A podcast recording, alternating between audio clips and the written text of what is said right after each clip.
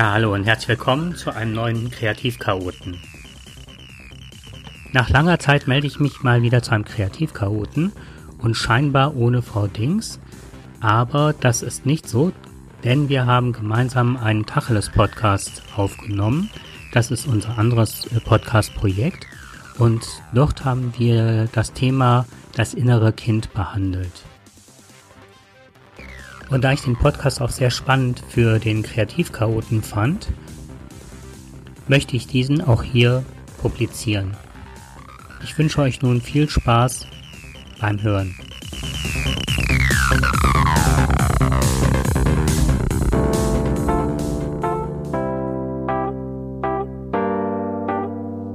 Hallo und herzlich willkommen zu Wir reden Tacheles, dem Tacheles Podcast mit Frau Dings und Herrn Bums. This is an awesome feeling when you are so close. The emptiness just flies away. You console all. If we could stop the time right now, we feel the night is upon. The emptiness flies away. Okay. Das ist manchmal so, wenn man ja, wenn man manchmal sich leer fühlt oder in jungen Jahren, wobei wir heute bei unserem Thema sind. Ich habe gerade schon überlegt, hä, was, was welch, welchen Bogen, welcher Bogen wird jetzt geschlagen? ich fühle mich gerade gar nicht leer. Nein, ich auch nicht. Nein, wir sind im Urlaub und zwar eigentlich zu einer Familienfeier. Ah, Ja, Ja, in Braunschweig, genau. ja. Und eigentlich, Völlig entspannt beim Podcasten in schönster Sonne. genau. Wobei die Sonne draußen ist. Also wir sind drin, sitzen in einem wunderschönen Wintergarten und ähm, ja, Lassen es uns gerade ein bisschen gut gehen. Wir haben gestern haben wir Braunschweig erkundigt, erkundigt, erkundet. Ein sehr schönes Städtchen. ja, für mich ist das quasi Back to the Roots, Familienfeier bei mir zu Hause und wir sind dann mal durch die Ecken gestrichen, wo ich schon vor 30 Jahren durchgelaufen bin. Das war ganz spannend. Ja, das ist so ein Podcaster-Urlaub, ne? Ja, Wo genau. Neue Ideen und Impulse sammeln. Was mir unheimlich, gut gefallen hat, war das Ritzi-Haus, falls das jemand kennt.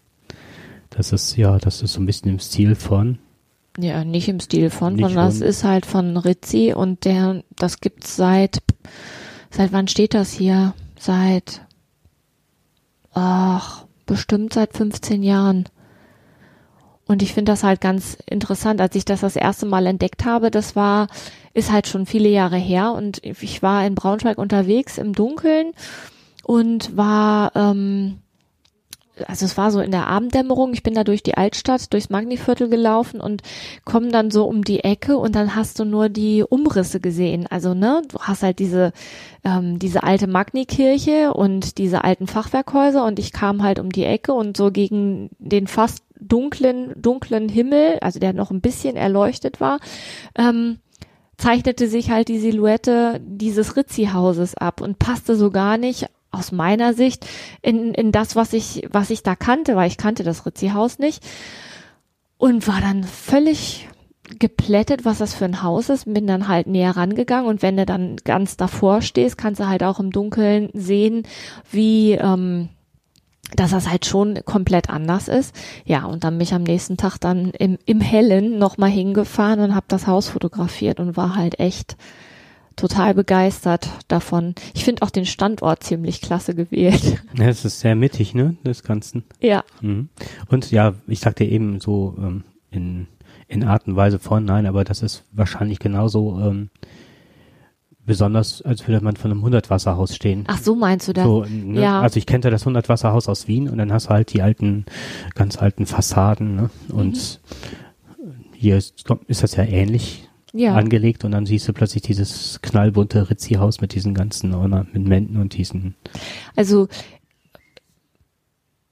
paar Meter entfernt von dem Ritzi-Haus steht halt auch das älteste Fachwerkhaus von Braunschweig. Ja, sogar Deutschland stand dran. Ach, sogar Da war Deutschland? Schilden, das Ach, okay. zumindest urkundlich nachweislich älteste Haus. Ah, okay. Mhm. Was mich noch interessieren würde, was ich nochmal nachlesen möchte, ist halt, ob hier im Zweiten Weltkrieg halt sehr stark bombardiert worden ist. Was ich mir nicht so sehr vorstellen kann, weil ich finde, die Altstadt ist super erhalten. Ja, Also- aber das ist auch das Einzige, was erhalten ist. Alles andere ist zerbombt worden. Ah, okay, das. Also die Altstadt mit den alten Fachwerkhäusern, die ist tatsächlich erhalten, Mhm. aber viele andere Sachen sind, ähm, sind kaputt gegangen. Ah, okay. Weil das dachte ich auch in Wolfenbüttel oder so, hast du das ja auch, dass so viele Häuser noch erhalten sind. Ich finde, Wolfenbüttel ist nochmal anders von der, überhaupt von der Wohnstruktur. Also die, die Häuser sind ganz anders. Was du hier halt viel hast, das sind ja diese verschindelten, also die Häuser, die dann nochmal so Schindel außen dran haben. Das kenne ich von Braunschweig halt gar nicht. Also ich finde, das ist ein extremer Unterschied.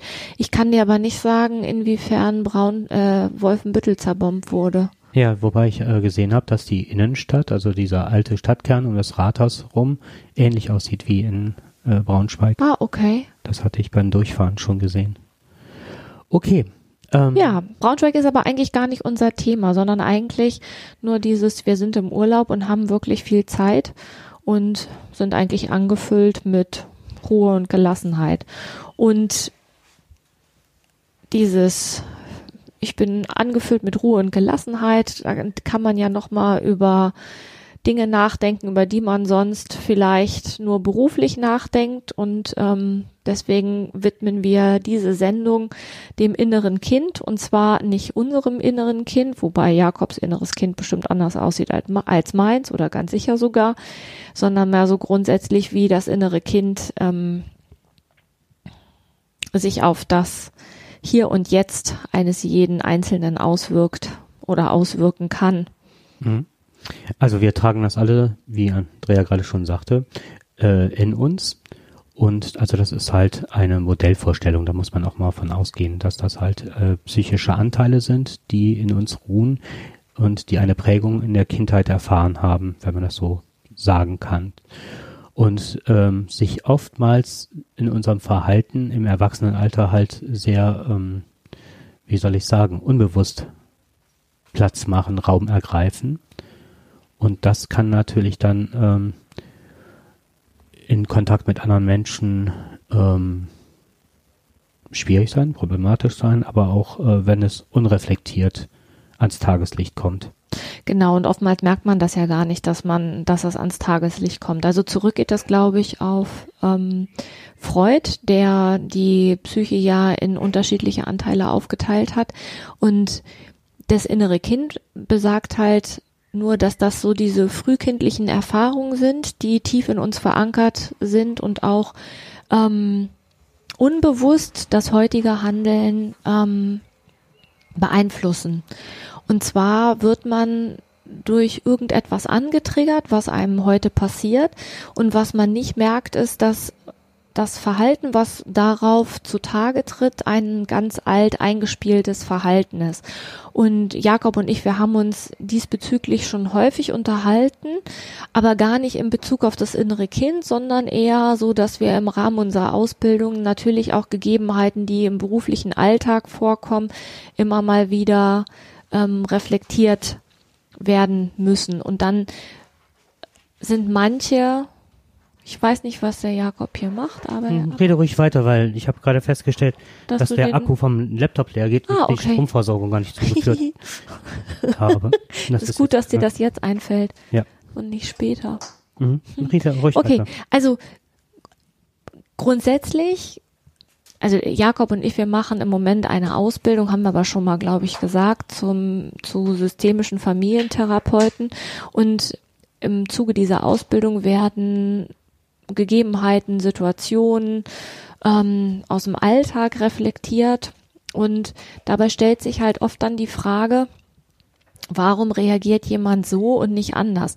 Und jeder wird das kennen, dass man im beruflichen Alltag oder im Beruf oder im persönlichen Miteinander mit Familie, Freunde, Bekannte immer wieder auf Gegebenheiten stößt, wo man sich fragt, oder wo sich ein großes Fragezeichen breit macht, so, hä, warum ist das jetzt so gekommen und warum reagiert der andere so und nicht anders? Mhm. So, dafür gibt es dann ganz viele Gründe, aber ein Grund, und das ist der, den wir uns hier heute näher angucken wollen, das ist der, dass man durch das, was passiert ist, auf einer Ebene der Persönlichkeit angesprochen wird, die quasi alte Verhaltensmuster zutage fördern, die man irgendwann mal eintrainiert hat und nicht verarbeitet beziehungsweise reflektiert hat.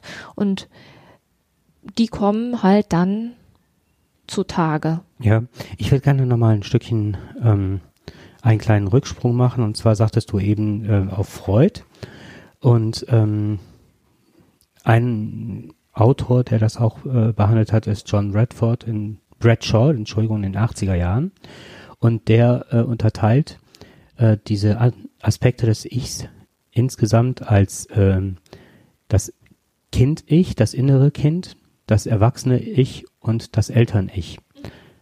Und das ist nochmal insofern ganz wichtig, weil diese Instanzen auch sich auch gegenseitig kontrollieren oder aufeinander aufpassen, beziehungsweise die man auch ähm, als Hilfestellung ganz gut heranziehen kann, um zu schauen, ähm, welche Aspekte sind in dem Moment, wenn die zutage treten des Kind Ichs, ähm, gerade bedürftig und wie kann man halt dieses Bedürfnis stillen, ohne das Ganze nach außen zu verlagern.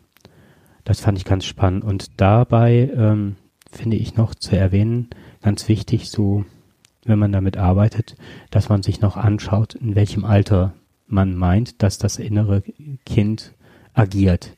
Aber dafür musste der musst du dir ja dessen erstmal überhaupt bewusst sein. Richtig, und ich genau. glaube, dass viele Probleme im Alltag so entstehen, weil derjenige, der da agiert, ähm, keine Ahnung davon hat, dass es in ihm gerade ähm, abgeht, weil, naja, abgeht ist falsch gesagt. Die meisten wissen ja nicht, dass das alt eintrainierte Verhaltensmuster sind, die da äh, angetriggert werden, ne? also die durch einen äußeren Reiz quasi losgetreten werden. Das ist, glaube ich, ein grundsätzliches Problem, dass viele Menschen ja auf etwas reagieren und gar nicht wissen, dass das, ähm, dass die Reaktion von früher kommt und nichts, also dass denen nicht bewusst ist, dass das etwas ist, was ganz alt ist und eigentlich in der jetzigen Situation auf diese Art und Weise eigentlich ähm, keinen Sinn macht. Mhm. Ja, heutzutage keinen Sinn macht, früher vielleicht mal einen Sinn gemacht hat. Ja, und das heißt ja auch nicht, dass, äh, dass also diese aus Kinderdenken heraus. genau aus Kinderdenken heraus. Und ähm, das ist aber dann meistens auch unbewusst weiterhin gepflegt worden, wenn, sich, wenn das veranlagt worden ist im Kindesalter, ähm, dass man auf eine Situation so und so reagiert, weil man damit am besten rauskommt, dass das dann Erfolg hatte und alles, was positiv ähm, konnotiert ist oder beziehungsweise mit, dass man aus einer Situation mit Erfolg rauskam, ist natürlich als ähm, als Möglichkeit des Handlungsrepertoires vorhanden. Und dann nutze ich das halt häufiger. Und dann hat man halt ähm, im Hirn halt so eine richtige Autobahn angelegt, über die man immer wieder fährt und dann auch teilweise wie ein Autofahrer, der dann Strecken unbewusst fährt, dann immer wieder auf diese sich Richtig, selber genau, setzt. weil es halt einfach, weil es einfach ist, auch wenn man den Weg eigentlich gar nicht mehr gehen möchte, weil der einem vielleicht auch zu blöd ist. Also Ich, über, ich überlege gerade, also welches Beispiel man nehmen könnte.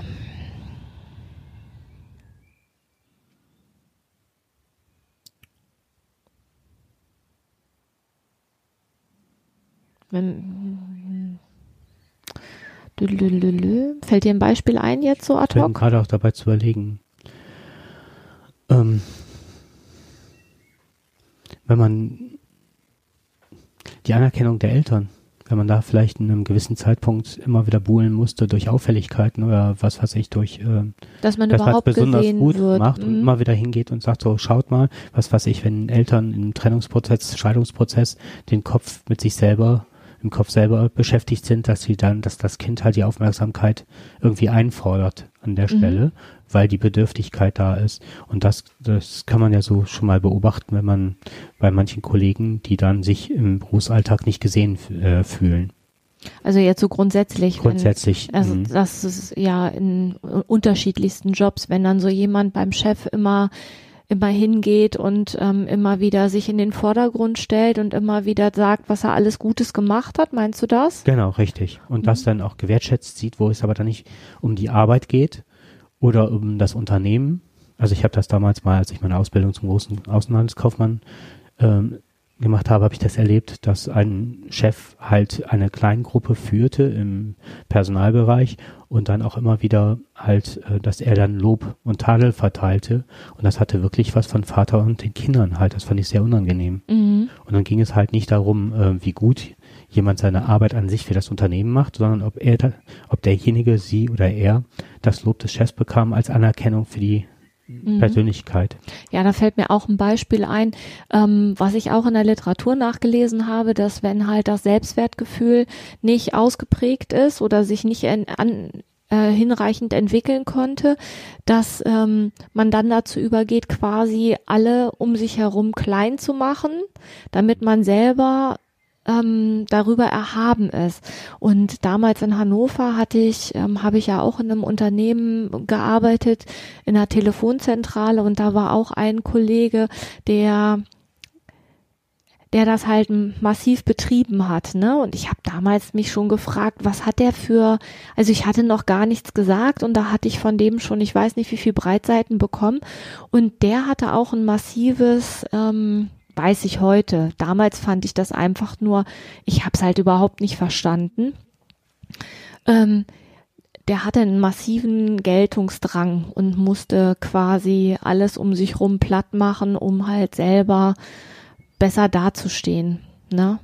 Also das wäre quasi ein, ein Weitertragen dessen, was man selber nicht verarbeitet hat. Und ich bin mir sicher, der war sich dessen nicht bewusst. Und ich glaube, dass das quasi das Grundproblem ist.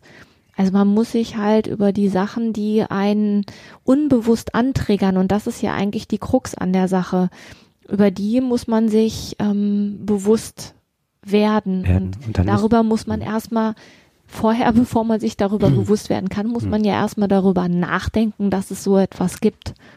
Und da ist es hilfreich, wenn man wirklich sich auf den Weg machen möchte, zu wissen, wo ist das Problem.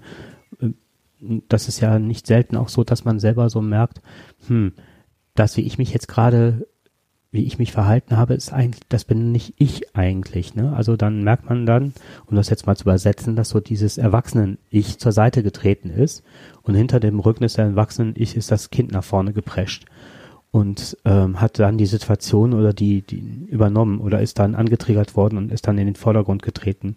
Kannst du mal, ähm, also ich finde das jetzt mal ganz spannend. Du sagst so, man merkt das, ne? Ja. Wie merkst denn du das? Das Oh, fände ich jetzt ist, mal ganz ähm, spannend.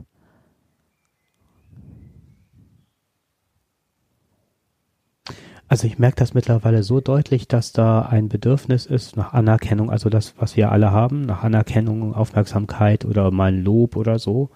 Und ähm, wenn ich so das Gefühl habe, das habe ich jetzt nicht bekommen und das ist in der Situation unangemessen und der, der Drang, so ein innerlicher Drang oder so dieses, äh, ich werde jetzt gerade nicht so gesehen, wie ich es gerne möchte, ne? Und Mhm. merke dieses Gefühl, was dann entsteht, dann merke ich so, okay, da ist, da kommt es jetzt nach vorne. Ich gehe jetzt nicht hin und fordere das ein von demjenigen oder, sondern dann beruhige ich das selber oder sag so, ist okay, ich achte auf dich, ich kümmere mich um dich und guck dann wieder und spätestens, wenn dieser Satz gefallen ist, ich kümmere mich jetzt um dich, du hast aber jetzt einen Moment zu warten, also dass man wirklich mit diesem inneren Ich kommuniziert. Ja, Dann kann es den Schritt zurückgehen und dann ist auch das erwachsene Ich wieder da und geht dann stabiler in diese Situation oder kommt aus der Situation heraus. merkst du das körperlich? Ja.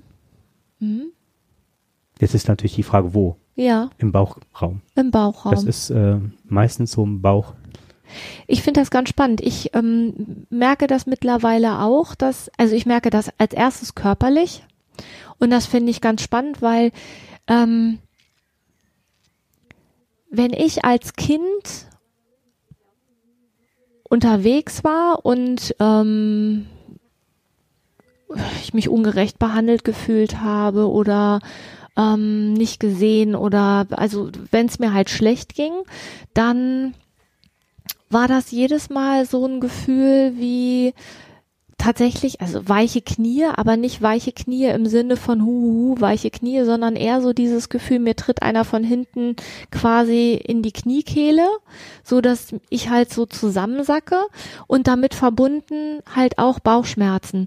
Und interessant finde ich in dem Zusammenhang, dass ich das das erste Mal bewusst wahrgenommen habe, das ist noch gar nicht so lange her, dass ähm, war in einer Situation, wo ich während der Ausbildung eine Aufgabe erfüllen sollte in einer Gruppe und ich das nicht konnte, weil mich das so angetriggert hat, dass ich gedacht habe, boah, ich sitze hier und fühle mich wie fünf. Und da hat's bei mir also nicht sofort Klick gemacht, aber das war so eine Situation, wo ich gedacht habe, boah, da muss ich erstmal drüber nachdenken. Und letztendlich ist über dieses körperliche Empfinden, dass es mir da so ging, ist mir klar geworden, dass das häufig damit verbunden ist, wenn mich irgendwas so auf einem Fuß, auf dem falschen Fuß erwisch, erwischen, trifft es in dem Fall echt eigentlich ganz gut, weil du hast nur einen Fuß zur Verfügung und der ist auch noch nicht stabil. Ist wahrscheinlich nicht das Standbein. ganz genau. Mhm das fand ich richtig, richtig spannend dass ich das erst körperlich wahrnehme und darüber erstmal merke, dass ich unbewusst an einer Stelle angetriggert werde, die ich früher überhaupt nicht bewusst wahrgenommen habe. Und was ich daran toll finde, ist, wenn man es erstmal bewusst wahrnimmt, körperlich, dann weiß da halt auch, okay, hier läuft jetzt gerade was ganz schief. Mhm. Ich würde ganz gerne nach dem du dieses tolle Beispiel gebracht hast und auch das Alter genannt hast. Also bei mir ist das so, ne? Ja, Andere ja, genau. sind vielleicht noch jünger oder älter oder. Und das finde ich gerade spannend. Möchte ich aber nochmal darauf ähm, zurückgehen. Wie kann man das, äh, was kann man machen, um überhaupt in Kontakt zu treten? Und da ist es sehr hilfreich, sich Situationen, wo man das Gefühl hatte, ohnmächtig gewesen zu sein oder nicht genug Liebe erfahren zu haben, zurückversetzt sich gefühlt haben und so weiter und so fort. Auch das müssen ja nicht nur Eltern, also es kann ja auch eine Schulsituation oder ja klar oder mit Freunden oder das kann ja alles Mögliche sein, ne? Genau und dann, dass man das sich halt aufschreibt und versucht vielleicht zu visualisieren, das ist auch ganz gut und ähm, ja im Grunde ich glaube, das nennt man externalisieren, ne? nach außen bringen ein Stück weiter durch, dass man das aufschreibt und wirklich ähm, ähm, ja vielleicht auch anders benennt die Situation. Ja, was ich in dem Zusammenhang halt wichtig finde, ist, dass man es halt ähm, wahrnimmt und als Teil dessen akzeptiert, was da ist. Also es macht keinen Sinn, das beiseite zu schieben und zu sagen, oh, jetzt habe ich es entdeckt und jetzt gucke ich mal, dass ich das so schnell wie möglich loswerde, weil das ist ein Unterfangen, dass man ähm, das nur, wird nicht funktionieren. verlieren kann. Ja, genau. Weil man sich darüber verliert. Und ähm, wichtig ist, dass man das Ganze dann auch, wenn man weiß, welche Situation das war, in einen Kontext einbindet. Und das kann dann sein, was war die Lebenssituation zu der Zeit, was hat man getan, wie, und dann halt wichtig, wie alt warst du? Ähm, und auch so Dinge wie, und jetzt kommt's, ähm, was haben die Eltern für Sprüche verwendet? Ähm, jeder, ich glaube, wenn man sich nur jetzt mal kurz zurücklehnt, wir lassen jetzt mal zehn Sekunden verstreichen und dann überlegt ihr vielleicht auch mal, welche Sprüche ihr in euch tragt. Zum Beispiel, das kannst du eh nicht oder äh, komisch, das geht ja immer schief, dann lass es doch direkt. Das habe ich dir doch gleich gesagt, ist einer der Sätze, die. Mein Vater hat mal gesagt, so ähm, handwerklich, äh, lass es mal, das kannst, das kannst du eh nicht, du hast zwei linke Hände. Und das habe ich, das weiß ich seit meiner frühesten Kindheit. Also ich habe auch nie was ausprobiert. Und halt, das geht halt übers Tun, ne? Also warten wir jetzt mal fünf Sekunden, würde ich sagen. Mhm.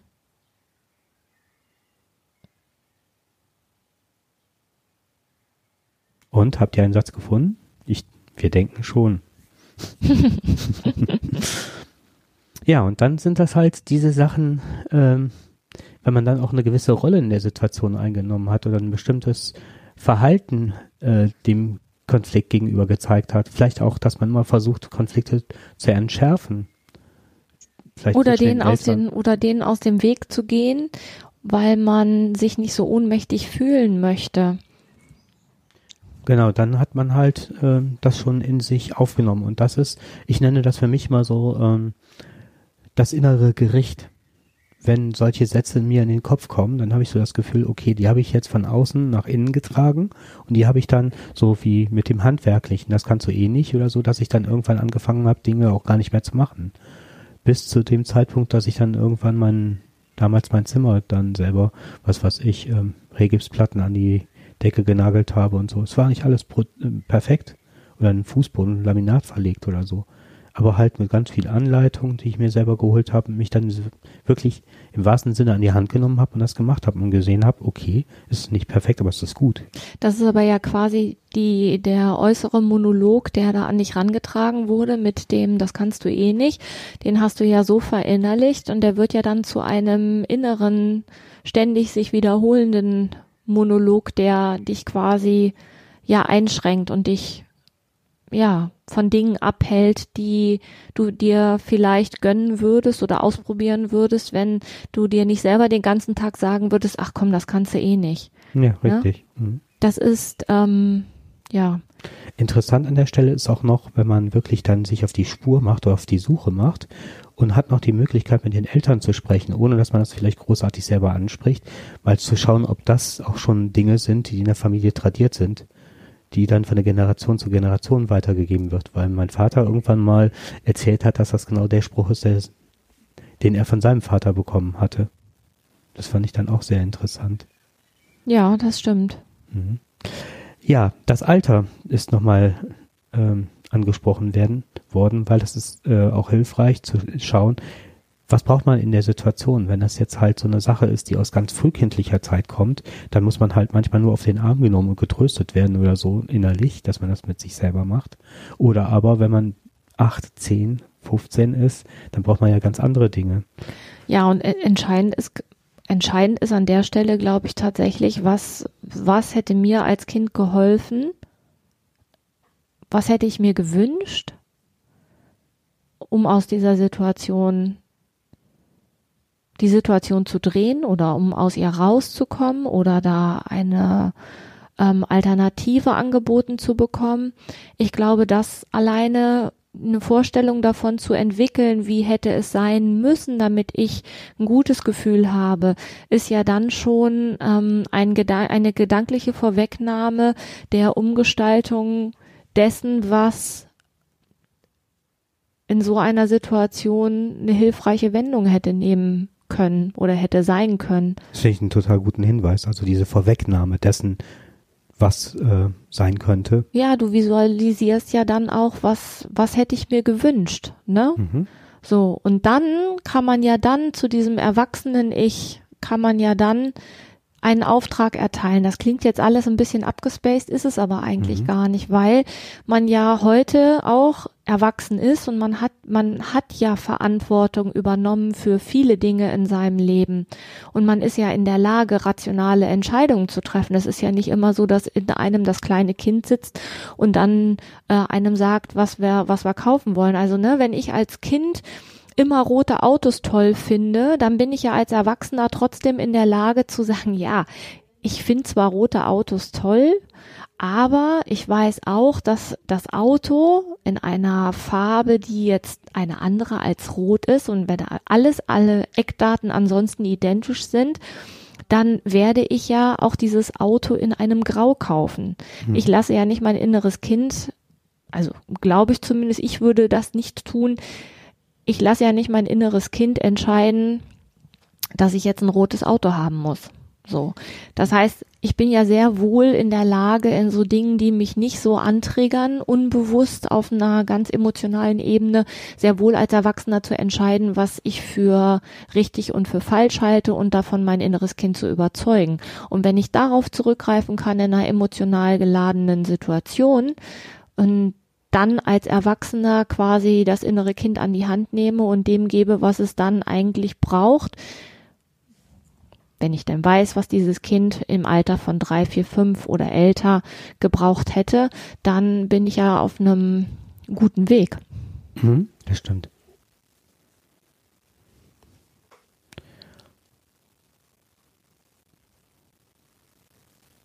Dann würde ich jetzt ähm überleiten und zwar, es gibt ähm, Schutzstrategien, würde ich sie mal nennen, beziehungsweise Muster des Verhaltens, wie ich in solchen Situationen umgehe, die das eigentlich abwehren.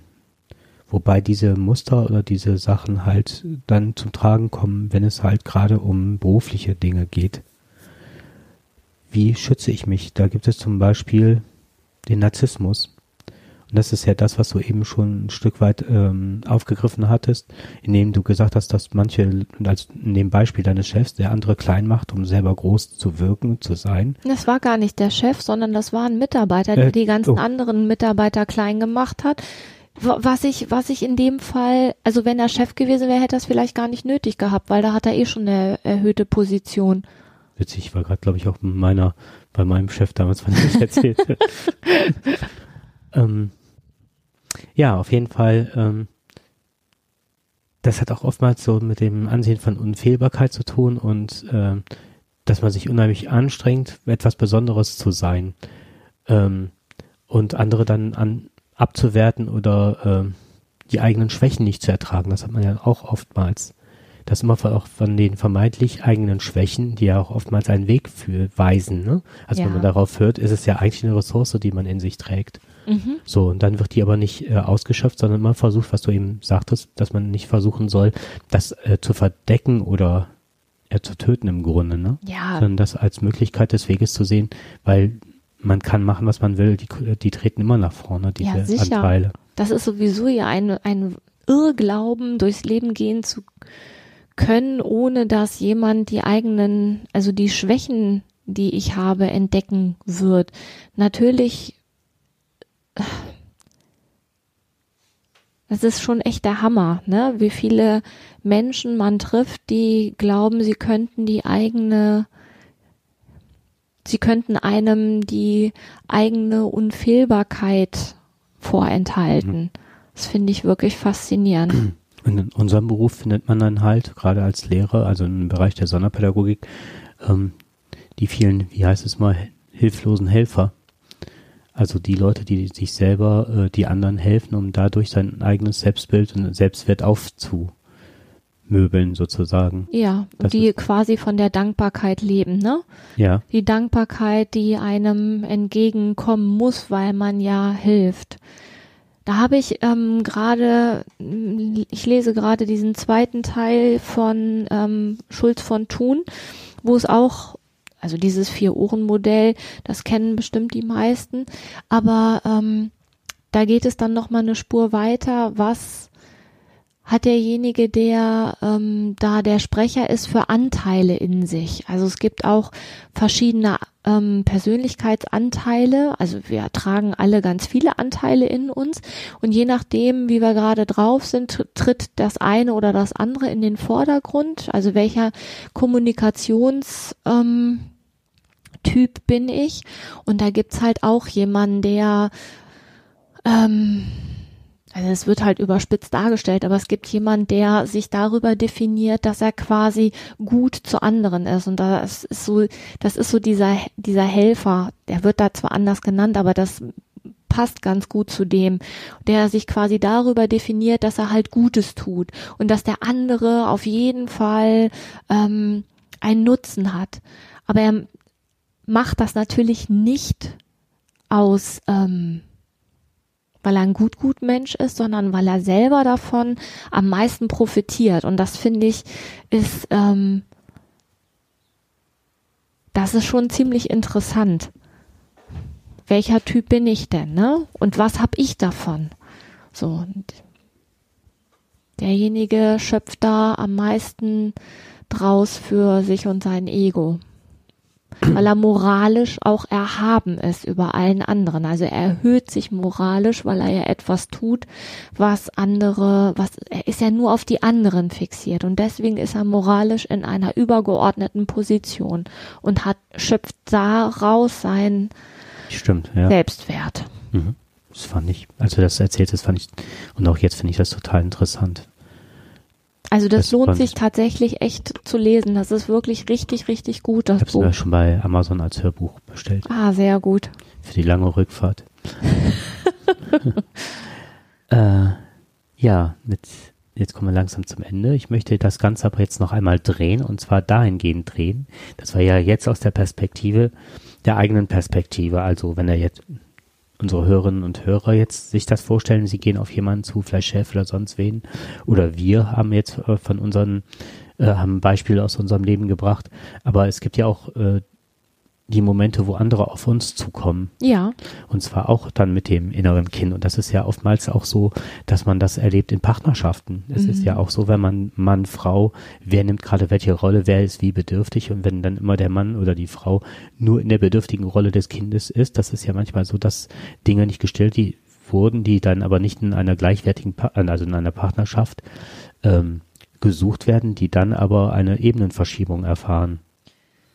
Ich finde, also ich finde das Feld des ähm, der beruflichen Konflikte finde ich da noch eher zu umreißen, als äh, wenn ich mir jetzt vorstelle, wie das in einer Partnerschaft ist. Ich glaube, dass das tatsächlich in Zweierbeziehungen noch viel stärker eskalieren wirkt als jetzt auf einer beruflichen Ebene ähm, weil man sich ja so einen Ehepartner, wenn man das Ganze nicht ähm, oder überhaupt einen Partner aussucht und man hat das Ganze nicht reflektiert vorher, sucht man sich ja jemanden aus, der genau das bedient, was man frühkindlich erfahren hat, weil es eine Fortsetzung dessen ist, was man kennt. Und alles, was man kennt, ist ja erstmal mit einem, mit einer großen Sicherheit verhaftet.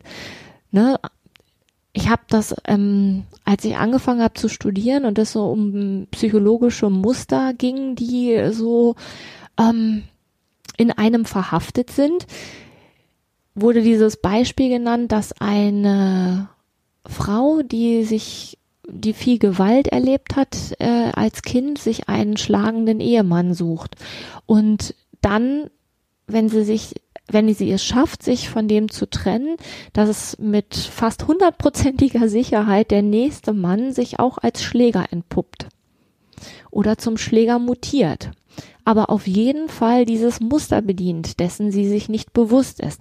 Und ich habe das für absoluten Humbug gehalten. Ich, gedacht, ich weiß, es gibt darüber Statistiken, aber das kann doch nicht sein.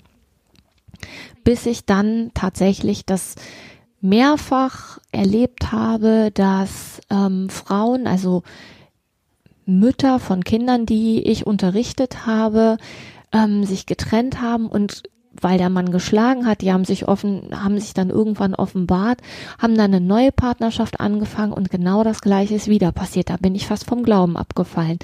Jetzt paar Jahre nach, also ich mache den Job ja jetzt schon ein bisschen, habe mich intensivst damit beschäftigt. Mittlerweile finde ich das logisch.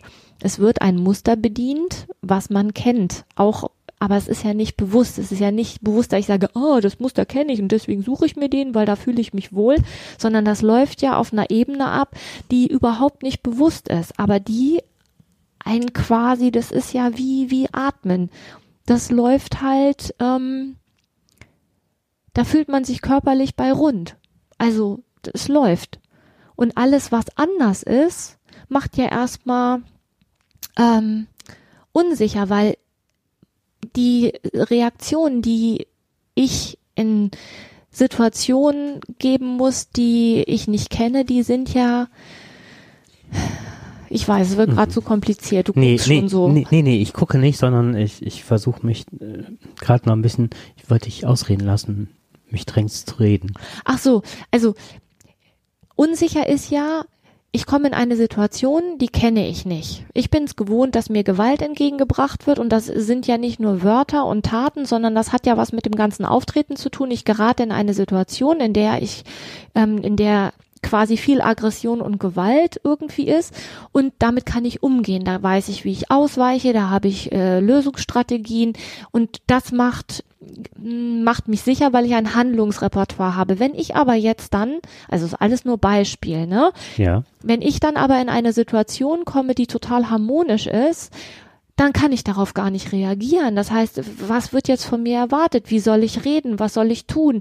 Ähm, ich brauche meine ganzen Strategien nicht mehr. All das, was ich gelernt habe, ist unnützes Wissen und ich stehe da wie ein kleines Kind und weiß nicht, wie ich damit umgehen soll. Und das macht total unsicher. Wenn ich mir das so angucke, kann ich verstehen, warum sich jemand immer wieder in die gleiche aussichtslose Situation begibt. Und wenn ich mir dessen nicht bewusst bin, dann kann ich darüber auch nicht nachdenken, weil es unbewusst abläuft. Und das ist, glaube ich, das Spannende, weswegen ich finde, dass eigentlich gerade wenn man sich einen Partner sucht und den heiratet, dann sollte man sich vorher deutlich darüber bewusst sein, was man im Leben möchte und was man erlebt hat und ob man sich vorstellen kann, dass das den Rest des Lebens so weiterzuführen. Mhm. Wobei das zu einem Zeitpunkt oftmals, dass man sich einen Partner sucht, dass man diese Reflexionsebene noch nicht erreicht hat, weil man ähm, was weiß ich, gerade aus der Pubertät raus ist, Ja. ne, dann halt in diese Richtung geht mit Familienplanung, Studium Richtig. zu Ende. Und dann, wenn man eigentlich anfängt, darüber nachzudenken oder die ersten Schritte gemacht hat, ist man wahrscheinlich schon in der Partnerschaft und dann in Anführungszeichen schon im alten Muster verfangen. Ja. Und dann muss man das in der Ehe irgendwie bearbeiten oder ne? Und dann wird es schwierig, weil es dann oftmals auch nicht mehr passt. Richtig, genau. Ich ähm, möchte noch ähm, das Komfortzonenmodell jetzt gerade anbringen und das Komfortzonenmodell ist halt ähm, im Grunde das Umgekehrte, weil in der Mitte ist ja die Komfortzone, in der ich mich bewege, mich wohlfühle. Dann kommt ja diese Lernzone, wo ich dann neue Erfahrungen mache und die Panikzone, die dann äh, für mich gefährlich wirkt und da möchte ich mich nicht reinwagen. Und das ist ja so, dass eigentlich das Geschlagenwerden, wenn wir das Beispiel jetzt fortführen, ist ja dann eigentlich die Komfortzone. Ja, total. Was für uns eigentlich Ja. die Panikzone wäre, dass ich jemanden kennenlerne, der mich den ganzen Tag verprügeln würde oder so. Ne? So ist es. Das ist eigentlich eine um, umgedrehte Wahrnehmung unsererseits und trotzdem ist es ja für denjenigen die Komfortzone in Anführungszeichen, weil er da die Sicherheit findet, die er vielleicht früher erlebt hat. Letzte Sache, bevor wir jetzt aussteigen aus dem Thema, ist halt, ähm, mir ähm, fällt es oft auf, wenn wir Elternberatungstage oder Elternsprechtage haben, dass die Eltern mit teilweise mit einer kindlichen Haltung zu uns kommen und das dadurch schon alleine bedingt ist nicht, dass sie Angst vor dem Gespräch von mir oder sonst was, das ist, ne, das äh, muss nicht sein, darf nicht sein oder so, ähm, aber vielmehr aus der Situation heraus, dass sie selber Schule erlebt haben Richtig, und genau. dass die aus dem Grund automatisch schon, wenn sie auf den Holzstühlen sitzen, die mittlerweile auch anders aussehen als zu meiner Zeit, aber ne, das ist nochmal eine ganz andere Situation und dann bin ich mal sehr bedacht, das so zu gestalten mit Kaffee, mit Keks, mit einer Tischdecke, so, dass das nicht mehr so sehr in einem hierarchischen Verhältnis steht oder ne, dass man sich wirklich da auf Augenhöhe, Die betreten das Schulgebäude und zack, bumm. teilweise mit einer Aggression und Ja. einer Vorhalt, Ja, ne, das Vorwurfshaltung, dass du denkst, weiß gar nicht, woher das kommt. Und das erklärt das auch einigermaßen. Ja, das letzte ist, was ich noch sagen möchte zum Abschluss, ist ein Zitat von Erich Kästner, nur wer erwachsen wird und Kind bleibt, ist ein Mensch. Das fand ich schön. ja, das ist ein schönes Schlusswort. Okay, dann wünschen wir wie immer viel Spaß beim Hören. Ja, und wir freuen uns auf das nächste Mal. Okay, tschüss. Tschüss.